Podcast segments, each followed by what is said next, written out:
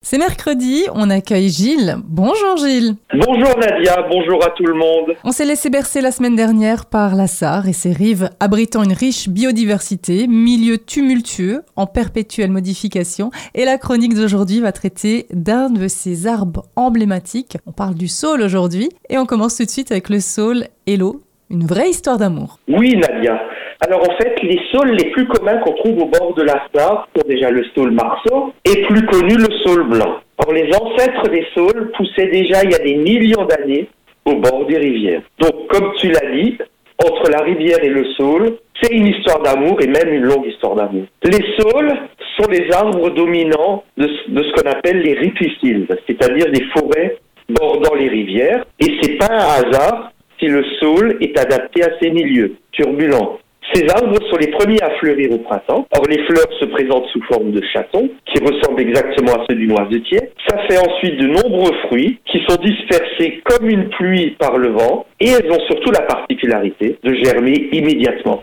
C'est aussi un arbre de croissance très rapide, avec un bois très souple qui lui permet d'être flexible à la violence de l'eau sans pour autant se rompre. On parle aussi du saule et de l'homme parce qu'on a exploité le saule avec la vannerie. L'osier, c'est des jeunes pousses de qui sont taillées en hiver pour confectionner bah, des paniers par exemple. Par exemple, un panier rond de 30 cm de diamètre. Ça nécessite près d'une centaine de brins de différentes longueurs. C'est quand même un travail de moine. Oui, c'est vrai. Il faut avoir la patience.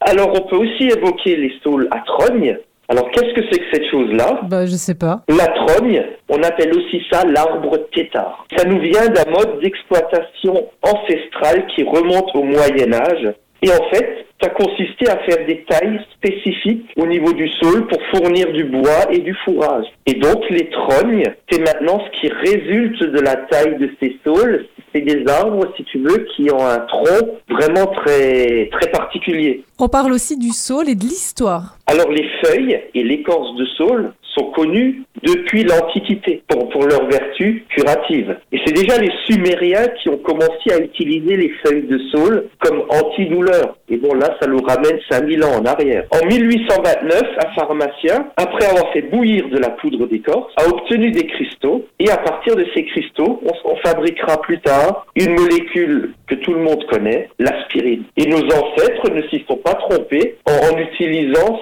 cette plante en phytothérapie contre la douleur. Alors qu'en Orient, le saule est associé à l'immortalité, chez nous, il est plutôt associé paradoxalement à la mort, à de sombres présages. D'ailleurs, chez nos voisins allemands, des sorcières habiteraient dans la cime des saules. Alors, le saule, c'est typiquement un symbole féminin, aquatique, chez les Celtes, et la légende veut que c'est avec un brin d'osier que les sorcières nouaient les ramis de bouleau de leur balai. Tout un programme. Alors, pour conclure, Gilles, qu'est-ce qu'il y aurait encore à dire sur, cette, sur cet arbre emblématique? Alors, Nadia, il y aurait encore tant à dire sur ce bel arbre de la vallée de la Sarre. Il puise sa symbolique dans les mythes fondateurs de notre identité et surtout il constitue un patrimoine naturel et intemporel avec les arbres à trogne à respecter et à protéger. On se retrouve la semaine prochaine et en attendant, cette chronique est disponible sur notre site radiomélodie.com.